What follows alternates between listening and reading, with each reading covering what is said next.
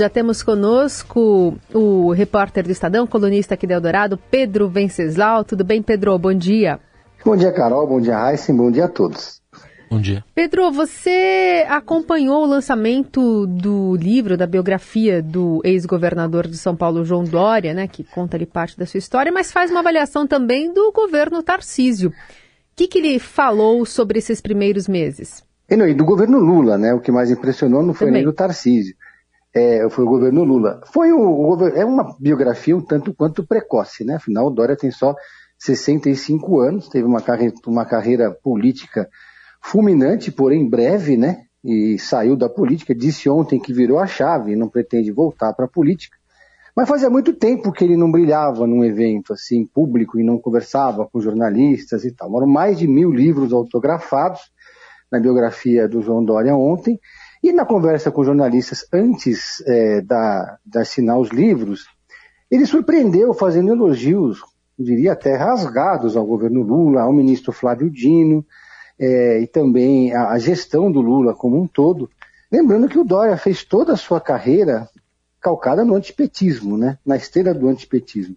Em 2016, quando o PSDB já estava num processo de decadência, quando já começavam a dar os primeiros sinais de que a extrema-direita estava aparecendo com força no cenário político, o bolsonarismo já, já era uma força política, o Dória foi a grande vitória política do PSDB ao, se eleger prefeito de São Paulo no primeiro turno, com mais de 60% dos votos contra o Fernando Haddad, se apresentando como o anti-PT, como gestor anti-PT. E em 2018, ele se elegeu graças ao Bolso Dória, né? E foi o principal tucano que venceu a eleição para governador naquele ano, praticamente foi a tábua de salvação do PSDB, justamente porque na contramão do partido radicalizou o discurso antipetista, o discurso antivermelho. E agora o discurso mudou, porque o Dória voltou para o mundo empresarial, voltou a participar do LID, que é um, uma empresa que precisa ter acesso ao governo, né? ela precisa que ministros participem dos eventos, dos almoços, dos jantares, das viagens do LID.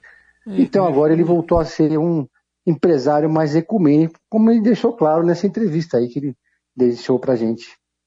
Eu estou fora da vida pública e fora da política, onde pretendo permanecer. Mas isso não me tira a condição de cidadão. Nessa condição de isenção política e partidária, eu quero que o Brasil vá bem, eu quero que São Paulo vá bem. Então, tudo aquilo que eu puder fazer para apoiar o governador do estado de São Paulo, o que eu puder fazer também para o benefício da cidade de São Paulo, com o Ricardo Nunes.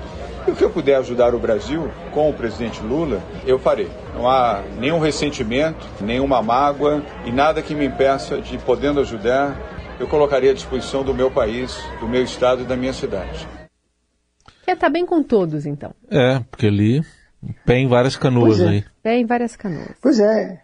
Os últimos almoços do LIDE já contaram com a participação de ministros do governo Lula. Agora vai ter um almoço do LIDE, com a participação do Dória, com o ministro Flávio Dino e com o ministro Múcio, se não me engano vai ser na semana que vem, e assim vai caminhando a humanidade, né? É, vai ter, vão ter agora vai ter um evento do LIDE em Londres, em abril, esse meeting internacional, que ele também espera contar com a participação de ministros do governo, porque não existe lobby sem poder, né?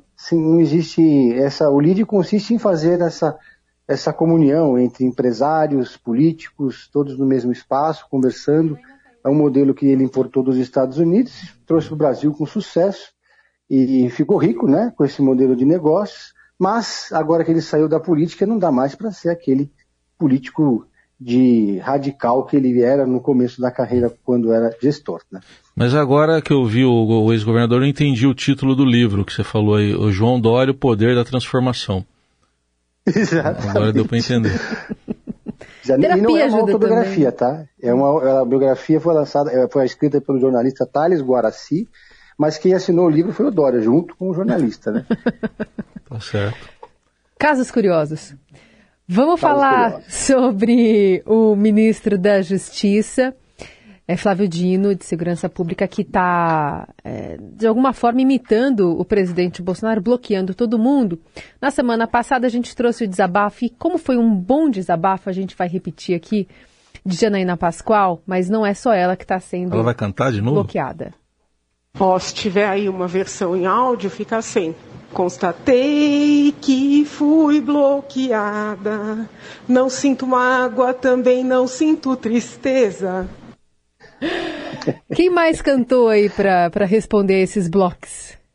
Aumentou a lista. Agora o Nicolas Ferreira também foi bloqueado, o deputado Carlos Jordi também foi bloqueado, além do Marcos Feliciano, que já tinha sido é, bloqueado. Né? Então a lista agora vai aumentando e só que o Nicolas Ferreira, que é mais, enfe, mais enfesado, né, gosta de uma polêmica, vive de polêmicas e lacrações, né, disse que não, vamos, vou confrontar o Flávio Dino na CCJ, porque hoje o Flávio Dino vai à CCJ, numa cochilada da base do governo que permitiu que o ministro da Justiça fosse convocado para passar constrangimento na CCJ, respondendo sobre a sua visita à favela da Maré, quando, segundo os bolsonaristas, em mais uma propagação de fake news, teria entrado na favela com autorização de traficantes. A, a oposição agora, depois desses últimos episódios envolvendo o Sérgio Moro e o PCC, reforçou, dobrou a aposta nessa narrativa de que o PT e o PCC têm uma espécie de federação, né? Como se eles estivessem juntos, o PT e o crime organizado. Então, o, o Nicolas Ferreira vai cobrar ali, olho no olho, do Flávio Dino, por que, que você me bloqueou, ministro? Mas aí a gente foi atrás, né, e o, e o a ONG, o portal Fique Sabendo, recorreu à lei de acesso à informação e descobriu que o governo Lula mantém 1.075 perfis bloqueados. Frise-se que foram perfis bloqueados no governo anterior, mas que não foram desbloqueados ainda pelo governo Lula. A maioria desses perfis bloqueados estão nas páginas oficiais da própria SECOM. Então vamos ver se o governo Lula vai reverter esses bloqueios e se não reverter, vai ter que reverter a força se for aprovada a PL do, relatada pelo deputado Orlando Silva, com apoio do governo, que proíbe o bloco nas redes sociais. Quem quiser bloquear, aproveita, bloqueia agora, porque depois não dá mais para bloquear. Quer dizer, quem tem mandato. A gente que não tem mandato pode bloquear à vontade. A não ser que vocês sejam eleitos para alguma coisa, tipo a CIPA, Tá, aí já não pode mais. Tá, tá, tá, tá feito o registro, então. Amanhã acho que teremos sonoras aí, é, essa, de, desses áudios aí, desse encontro lá na Câmara. Mas hoje também tem nova revelação do Estadão aqui, reportagem da Adriana Fernandes do André Borges. Teve um terceiro conjunto de joias, esse recebido e levado pelo ex-presidente Bolsonaro, Pedro. O pior é que eu lembro, quando o Bolsonaro foi em 2019, quando ele estava em Riad, que ele encontrou um príncipe, o ex-presidente tem um humor muito peculiar, né? Ele falou a seguinte frase: Olha, todo mundo gostaria de passar uma tarde como um, com um príncipe, principalmente as mulheres, disse o presidente. Ele disse ainda na ocasião, abre aspas, tem uma certa afinidade com o príncipe, Salma bin al-Sad. Se não me engano, não, não, não, não, uhum. não citei errado o nome dele, mas é isso, Salma bin al-Sad. Pois bem, essa afinidade agora está explicada, né? Ele recebeu em mãos um, um estojo muito bonito, né? Com dentro desse estojo tinha um Rolex de ouro branco cravejado de diamantes. O estojo, inclusive, era uma caixa de madeira clara com um símbolo verde saudita.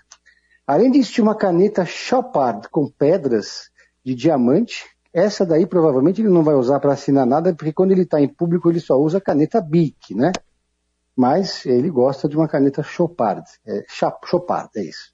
Tinha também abotoaduras de ouro com brilhante ao centro, mais um anel de ouro branco com diamantes ao redor. Só o relógio, esse relógio Rolex, custa 364 mil reais. O restante das, dos mimos somados dá 200 mil reais, o que dá em torno ali pouco mais de 500 mil é, reais, né? Desse que o presidente colocou na mochila dele, na mala, voltou para o Brasil e não deu satisfação para ninguém. Agora, é, eu, lembrando que o presidente, então presidente Bolsonaro, depois, quando foi confrontado, já depois de deixar o cargo, sobre as joias, a primeira resposta dele foi que não tinha recebido de nada, que não sabia de nada e que isso era intriga da oposição.